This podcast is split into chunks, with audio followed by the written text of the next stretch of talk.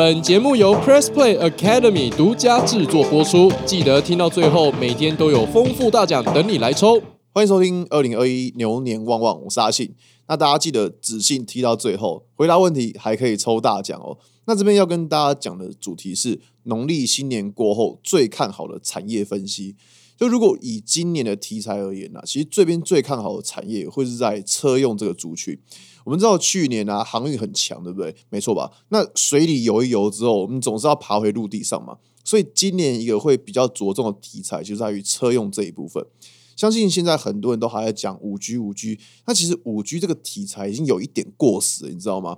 这部分并不是说五 G 这个题材不会涨，而是它不是一个主要题材。那其实，在我们选股的时候，政治的因素是一个很重要的考量。我们知道政策推动的力量一定比较大，但是这边我们要跟大家强调的是说，并不是指台湾的政策。像台湾最近的政策可能会是什么哦太阳能啊这一类的，那这个就是比较偏向一个就是所谓的呃台湾的题材，并不是一个最主要的国际题材。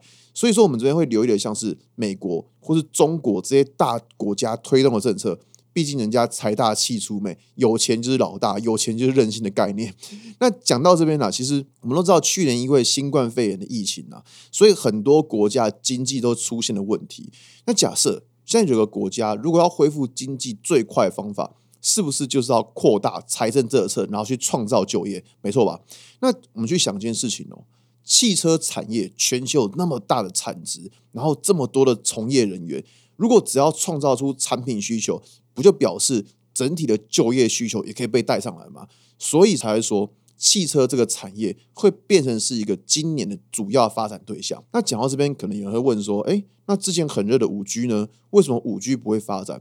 呃，我在这边阿信跟大家稍微解释一下，其实也不是说五 G 不会发展啊，最主要问题还是因为美国现在的五 G 发展速度已经落后中国太多了，再加上五 G 这部分的专利其实都在于华为的手上。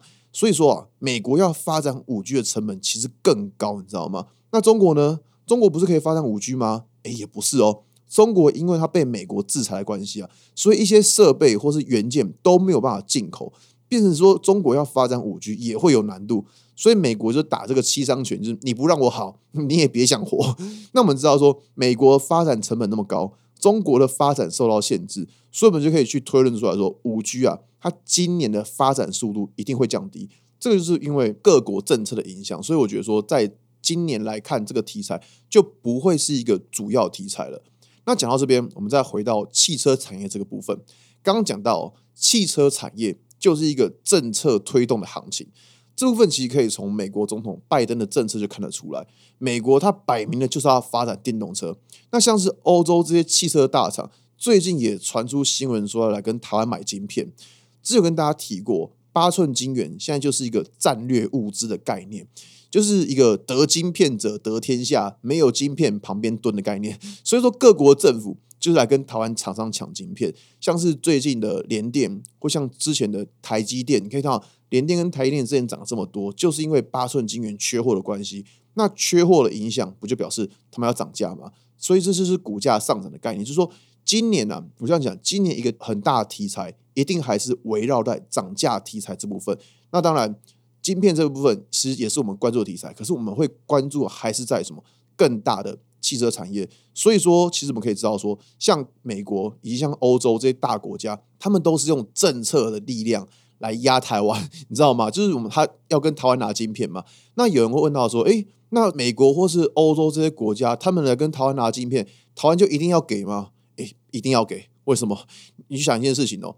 台湾啊，不管是台积电或是像联电，他们的设备都还是跟国外像美国这些大厂大国家去拿的。如果说我们不给美国晶片，那美国不就可以说不给我们设备吗？那这样也是一个大家一起死的概念。所以说，从这件事可以知道，说美国来跟台湾的厂商拿晶片，他们会不会给？一定会给。那他们目的就是要发展什么？把汽车这个产业给发展好。那我们来看到，实际上今年呢。第一季的像汽车这些公司，其实他们获利状况都不怎么样。原因就在于说，刚刚提到了八寸晶圆缺货的影响下，就算你有订单，你也没办法出货。因为什么？因为大家没有晶片，你要怎么出货？所以市场会预估啊，今年第一季的获利其实不好的。那可是这个就回到我们刚刚讲的，就是政府力量的介入。毕竟我们从下游的库存来看呢，今年呢汽车零组件的它的下游库存是两千零八年以来最低。你看到已经烂了这么久了，从两千零八年现在已经到了二零二一年了，整整经过了十三年的光阴，所以表示这个产业烂了这么久，库存这么低的情况之下，自然就会有回补库存的力道。那如果有回补库存的力道，是不是表示了就是股价有机会怎样把它往上推了？那讲到这边，大家可能会出现第二个疑问：那我们要怎么从这个产业去找出强势股票呢？我其实我们在找强势股。第一个要看的就是股价的均线排列，毕竟均线排列错的股票，就表示这一档股票它还需要整理。那如果有一档在整理的股票，当然就不属于强势的股票。所以我们在看技术线型的时候，大家要记得，你不要只有单纯的看日线，这个是一个很大的错误观念。我们在看一档股票的时候，要连同月线以及周线一起做观察。月线是看长期，周线是看中期。这样我们去操作，才能够达到一个长线保护短线的功用。那我们在另外在选股的时候，其实也可以同步看一下，说法人最近有没有跟着进场布局。原因在于有筹码这部分，法人的筹码通常会比散户要来的稳定，因为散户喜欢怎么样进进出出嘛，对不对？散户就这样一下一下进来，一下出去，所以散户的筹码其实比较不安定。那我们可以看到，就是如果说法人的筹码进来之后，这一档股票通常比较有机会可以走波段的行情。所以说啊，我们在确认产业趋势没有问题的情况之下，假如现形漂亮，然后又有法人的筹码进场，后续股价上涨的可能性就会比较大了。那这边谈到说，那我们要如何去切入这些强势的股票，又该如何去找买进或者卖出的时间点？这样讲，买卖当然是最重要的，因为就算你看好一档股票，可是你连一张都不敢买，你会发现到最后其实你也赚不到钱。那我们要找股票的进场点的时候，其实最重要的就是刚刚讲的均线排列之外，还有一个是均线开口。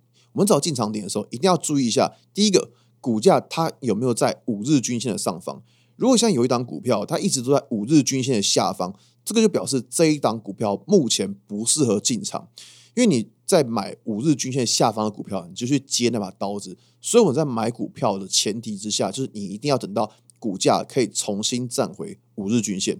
那再来就是，如果你要买这张股票，你发现这一张股票它已经距离五日均线太远，这种状况就表示股价可能短期内它就会拉回，回到五日均线附近，所以这个也不是一个很好的进场位置。最好的进场状况一定是均线排列正确，股价在五日均线的上方，然后均线的开口不要太大。这种状况之下会是比较好的进场点。那讲到这边，可能有些同学还说：“哎，那到底什么是均线开口？”所谓的均线开口，就是均线彼此的距离，像是我们常常用到的五日线、十日线，然后月线、季线这一类的，这一类的就叫称为均线。那如果说这几条均线它彼此的距离、彼此的开口非常大了，这个就表示啊，股价短期的涨幅已经有点高了。如果假设你这时候冲进去去追高，那不就表示你的操作风险就会比较大了吗？所以，我们这时候我们要做一件事，就是等待，等待股价整理之后，均线的开口慢慢缩小，就会是一个比较好的切入时间点。那至于有人问到说，诶，那我们要怎么去找卖出的时间点？其实卖出的时间点有非常非常多的状况，短期、中期、长期其实都不太一样。那这边举一个比较大的方向，就是说，我们去看一下月线的成交量。刚刚在讲时态的部分，有知道说分分为日线，然后周线跟月线。那如果我们现在看到月线，假设发现一档股票上个月的月线的成交量非常的大，这种状况我们就必须要小心了。因为你想哦，成交量这么大，是表示了散户都跳进来了？那如果散户都跳进来了，不就表示这档股票筹码变得比较杂乱了吗？所以说啊，我们在看到股票的月线的时候，会尽量去选择。成交量是稳定增加的，会比较好。毕竟量能太大，就表示这一档股票筹码比较乱。那筹码乱的话，后续股价要上涨，其实就不太容易了。好啦，那以上就是今天的节目内容。如果还想听我分享更多的投资观念，可以订阅我的专案《给通勤族的标股报告书》。那明天还有更多精彩节目以及多项大奖等着你哦！拜拜，祝大家新年快乐，金牛行大运。先别急着走开，我们还准备了问答小游戏，有千元现金红包、原创课程折价券、财经专案免费看一个月等大奖等你来拿。答案就在今天的内容里，现在就点开播放器下方文字中的链接，立刻抽取大奖。